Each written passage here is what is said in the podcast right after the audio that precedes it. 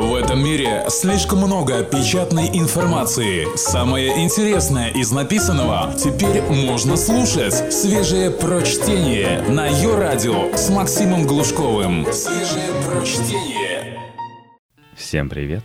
Как насчет пяти копеек Ивана Давыдова, заместителя главного редактора The New Times для слон.ру. Неделя заговоров. Максим Сладкий в Кошкином доме. Давайте представим, что дурной сон – который обратилась российская современность, кончится когда-нибудь. Мы выживем и проснемся. И те, кому не довелось своими глазами увидеть, как встает Россия с колен на четвереньки, спросят, а что там у вас творилось в 2015 Что мы им скажем? Ну, скажем мы, проблем хватало. Но главное, что немногие решали за происходящее отвечать, и каждый искал, на кого бы перевалить ответственность. И цела конспирология пышным цветом. И только ленивый не разоблачал предателей. А чтобы все же голословно не быть, беседуя с потомками, вот вам на память несколько историй раскрытых заговоров. Мастер-класс по ловле шпионов от самых выдающихся специалистов. Копейка первая. Максим Сладкий. Я читаю заголовок. Депутат Милонов предложил запретить. Дальше же неинтересно. Ну что еще? Чулки, губную помаду, все позиции, кроме миссионерской, правила гигиены. На этот раз это, конечно, отношение к делу не имеет. Однако упомяну для истории. Депутат Милонов предложил запретить мужчинам ходить по улицам топлес, а женщинам в купальниках. Я, кстати, готов даже согласиться. Пусть мужчины ходят в купальниках, а женщины топлес.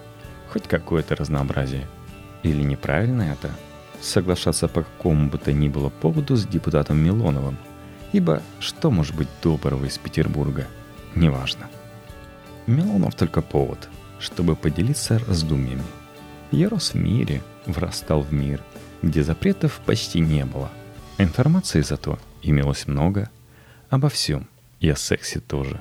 Мы в 14 лет знаем все, что нам надо знать, сказал мне с кассетного магнитофона Виктор Цой. Ныне, вопреки надписям на стенах покойной, как раз тогда, когда мне было 14, не соврал. И еще до того, как случилось первой красавице задрать первую юбку, я, в общем, довольно хорошо представлял себе, какие дивные дива там следует искать. Ссылка на Бродского, я надеюсь, вы догадались. Обилие информации и отсутствие запретов сделало мою жизнь чуть более скучной, Поэтому не без зависти смотрю я на детей очередных страшных лет России. На птенцов забот Мизулины, на тех, над кем Милонов простер свои воробьиные крыла. Молодое, ни с чем не знакомое племя входит в жизнь. Говорят, в странах ныне России союзных, вроде Ирана, достаточно мужчине увидеть кончик женского пальца случайно, и он уже желанием пылает, и в голове его картины рая – Дивное будущее готовится нынешним детям. Затянутся песни их ненависти, и больно их ударит в голову опыт. А это ведь тоже интересно. И появятся, разумеется, борцы за правду. Как русскому человеку не стать борцом за правду, если правду от него пытаются скрыть? И пока на уроках домостроя, которые, конечно, придут в скором времени в старших классах на место биологии – Учительница в строгом платье будет вещать о том, сколько раз правильно бить жену в течение недели и откуда Аис приносит детей, самые отчаянные на задних партах раскроют страшные книги о половом размножении. И будут новые герои печатать непристойные листовки, а также собираться на маевке для безобразных оргий. И полицейские станут участников оргии отлавливать, а подпольные типографии громить. И новый Репин нарисует новую картину про арест пропагандиста, на которой суровые стражи вяжут хрупкого мужчину в радужном. И найдется писатель, который эту борьбу опишет. Почему-то мне кажется, что он возьмет себе псевдоним Максим Сладкий и расскажет о пути старушки Ниловны, выросшей в эпоху Милоновщины.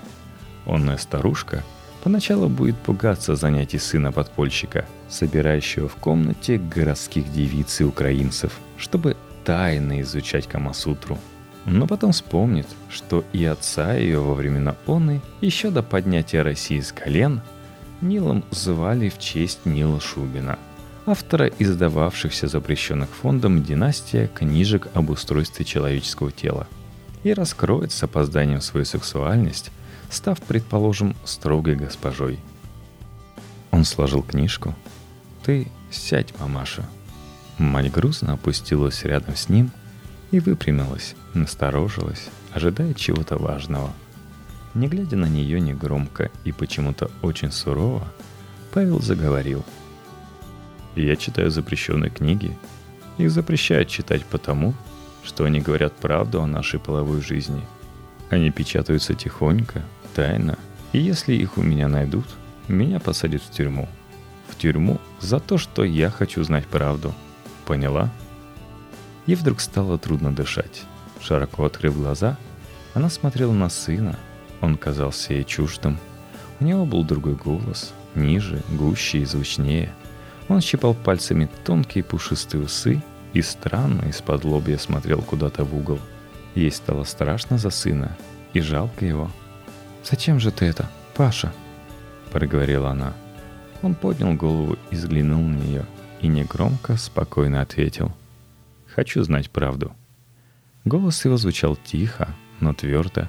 Глаза блестели упрямо. Она сердцем поняла, что сын ее обрек себя навсегда чему-то тайному и страшному. Все в жизни казалось ей неизбежным. Она привыкла подчиняться, не думая, и теперь только заплакала тихонько, не находя слов в сердце, сжатым горем и тоской. В реальном тексте Максима Горького заменил я только одно слово — его тоже вышел гипотетический текст Максима Сладкого. Попробуйте угадать, какое слово было заменено. А я повторю. Все-таки трудно не завидовать людям будущего. Кстати, Горький бы с этим утверждением согласился. Только свежее прочтение на Йо-Радио. Копейка вторая.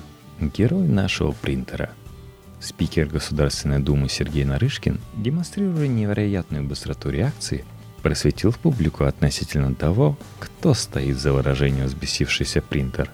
Подведомственное Нарышкино учреждение так называют уже года три как минимум. Вот и объяснение подоспело. Говорю же, стремительность реакции неимоверная. Надо ведь понимать, кто это говорит и с какой целью. Нельзя поддаваться на провокации. Железное правило – а если именно подобной реакции добиваются? Хотят вывести из равновесия, догадался спикер. И чтобы совсем уж сомнений оставалось, уточнил. Часть публичных оппонентов сознательно лукавит, а кто-то в меру таланта отрабатывает полученные за дискредитацию органов государственной власти России деньги. На самом деле, ход мысли у представителей государственных органов очень интересный. Мне нравится – вот только, кажется, не решается он мысль свою до конца развить. Впрочем, и это можно понять.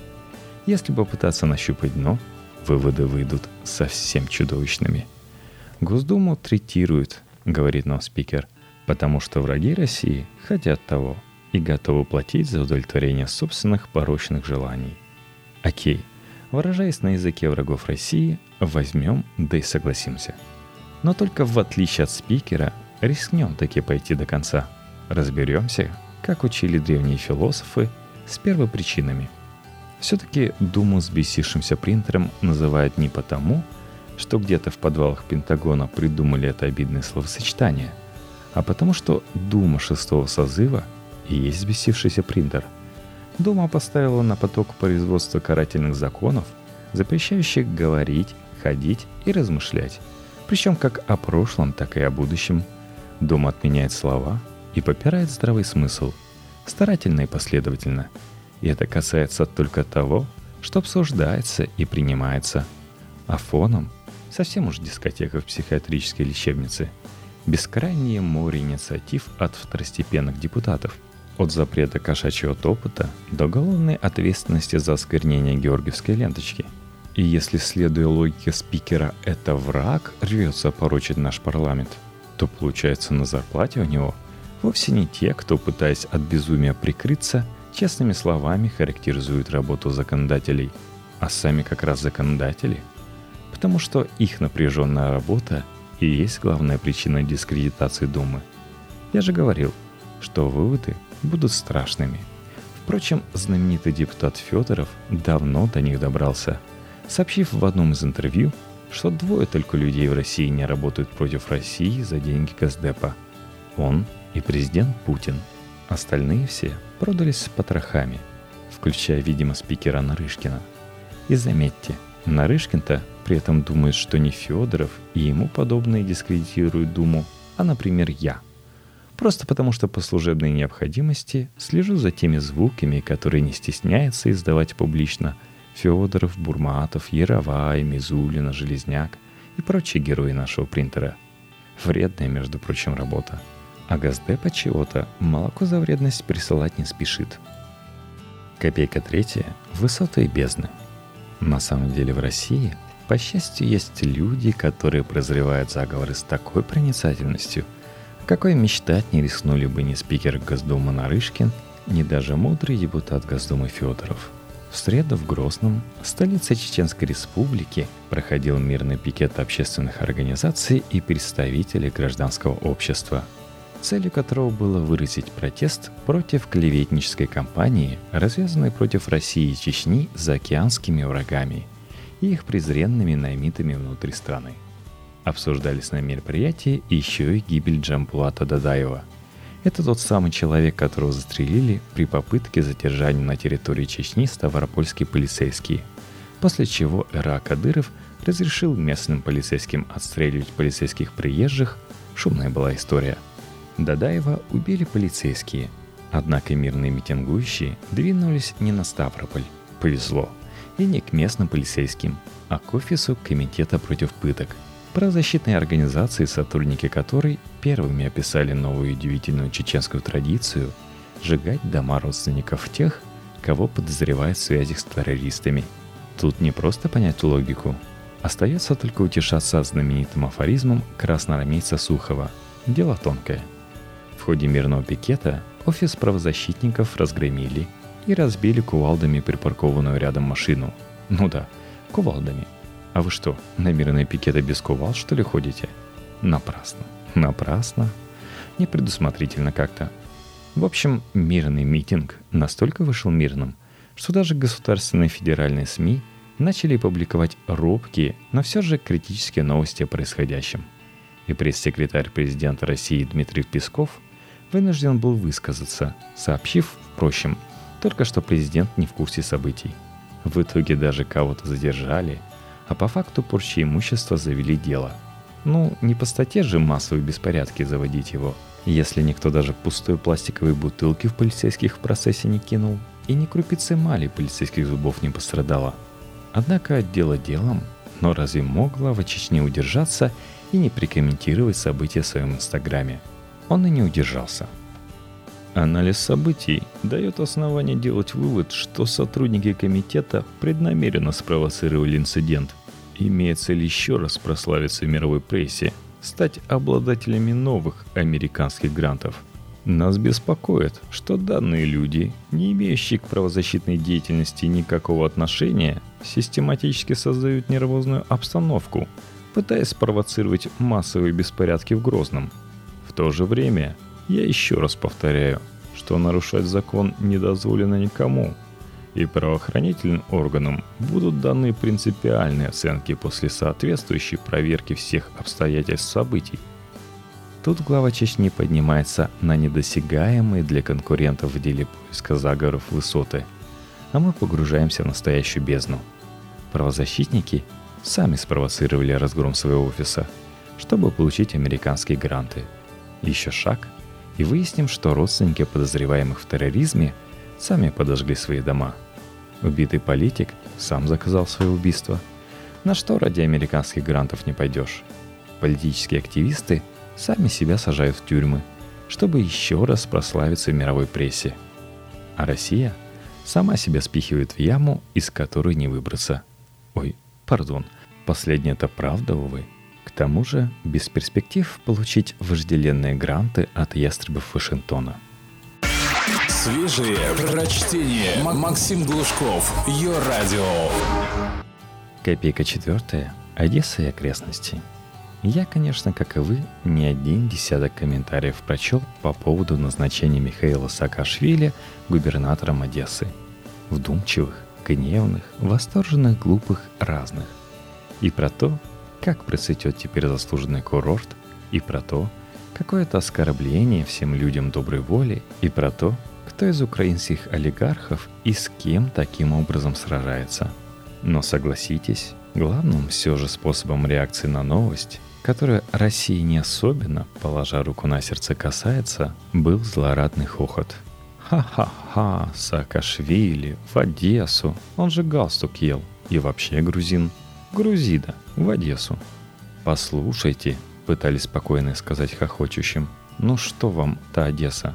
У вас вон, у нас то есть, глава самого непростого из субъектов Федерации вообще Кадыров — Мудрец с небывалой до того ясностью сформулировавший потрясающий тезис «Если тебе кто-то не нравится, и этот неприятный кто-то становится жертвой преступления, значит, сам он это преступление организовал». Ха-ха-ха, да что там Кадыров? Подумаешь, Кадыров, а у них зато в Одессе Саакашвили. Саакашвили в Одессе. Да, но вас у нас в Москве Собянин, для которого идеал городского устройства Ровная тундра без всяких признаков человеческой жизни. И, между прочим, от Тбилиси до Одессы ближе, чем от Тюмени до Москвы.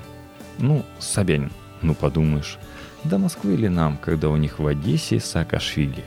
Ха-ха-ха. Это ж надо было выдумать в Одессе. Саакашвили. И так далее, до бесконечности. Раз уж мы тут речь с самого начала завели о заговорах, я вот что подозреваю – Трудно отделаться от мысли, что Петр Порошенко, каким бы он соображениями ни руководствовался, принимая решение о назначении Саакашвили губернатором, еще из Кремля за это дело денег не стряс. Странно за такой подарок пропаганде, позволяющий многих и многих людей отвлечь от того, что происходит у них под носом, платы не потребовать. Порошенко ведь все-таки олигарх и шоколадный король. Соображает, наверное, как заработать. А в Кремле люди щедрые – Многим платят. Не верите? Спросите за Блаттера. Однако есть за этим всем соображение куда менее веселое.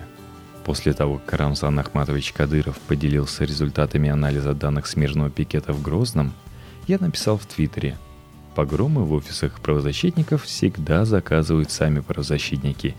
Немедленно получил ответ от одного из людей государственно мыслящих – Забыли написать, что ополченцев обстреливают сами ополченцы. То есть собеседник мой уловил сарказм. И на сарказм сарказмом ответил. Мол, своих пинайте, а на преступление украинцев готовы глаза закрыть. На самом деле это по-настоящему страшно. Это ведь устоявшийся уже, ставший для многих естественным ход мысли.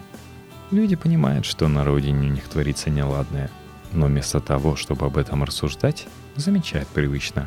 На Украине тоже не рай. И да, на Украине тоже не рай. Но как это может отменять тот факт, что здесь, у нас, происходит постоянный привычный беспредел, который вообще-то и должен нас волновать в первую очередь, и во вторую, и в третью. Никак не может, но отменяет. Копейка пятая – Кошкин дом. У меня за домом гаражи, а в гаражах прописались года три, а то и четыре назад целый прайд бездомных котов. Солидные, крупные, самоуверенные звери. Прекрасные в своей кошачьей тупости. Их любят, подкармливают, они свое везение воспринимают как должное.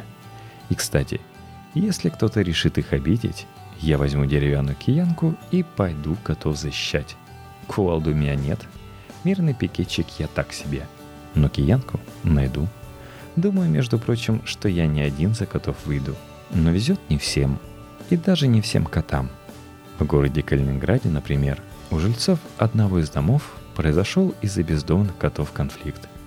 Котов развелось много, и жители для них сколотили нелепые, но уютные многоэтажные будки. Коты в будках поселились с готовностью. Но нашлись среди людей и злые, всегда находятся. Злые котов не взлюбили – и один из кошачьих домов сломали. Тогда от партии сторонников кошек кто-то на прямую линию президента написал просьбу защитить кошачий поселок от вандалов. И, как ни странно, спустя некоторое время, но не жителям, а в администрацию города из администрации президента пришел ответ. Разобраться, соответствует ли кошачий городок нормам и правилам. И если нет, снести. Разобрались. Не соответствует. Снесут. И я бы рад обнаружить здесь какой-нибудь заговор. Предложить, что домики бедных котов понадобились Сечину Игорю Ивановичу, чтобы складывать зарплату. Потому что больше уже негде. Или Якунину Владимиру Ивановичу под новое шубохранилище. Чтобы было расследование ФБК, скриншоты документов и съемки с квадрокоптера. Чтобы скандалы и разоблачения. Что-нибудь, помимо банальной злобы. Но нет – нет там никакого заговора. И домиков у котов тоже больше не будет. Здесь, наверное, есть какая-то мораль. Но я воздержусь от поучений. Любите котов –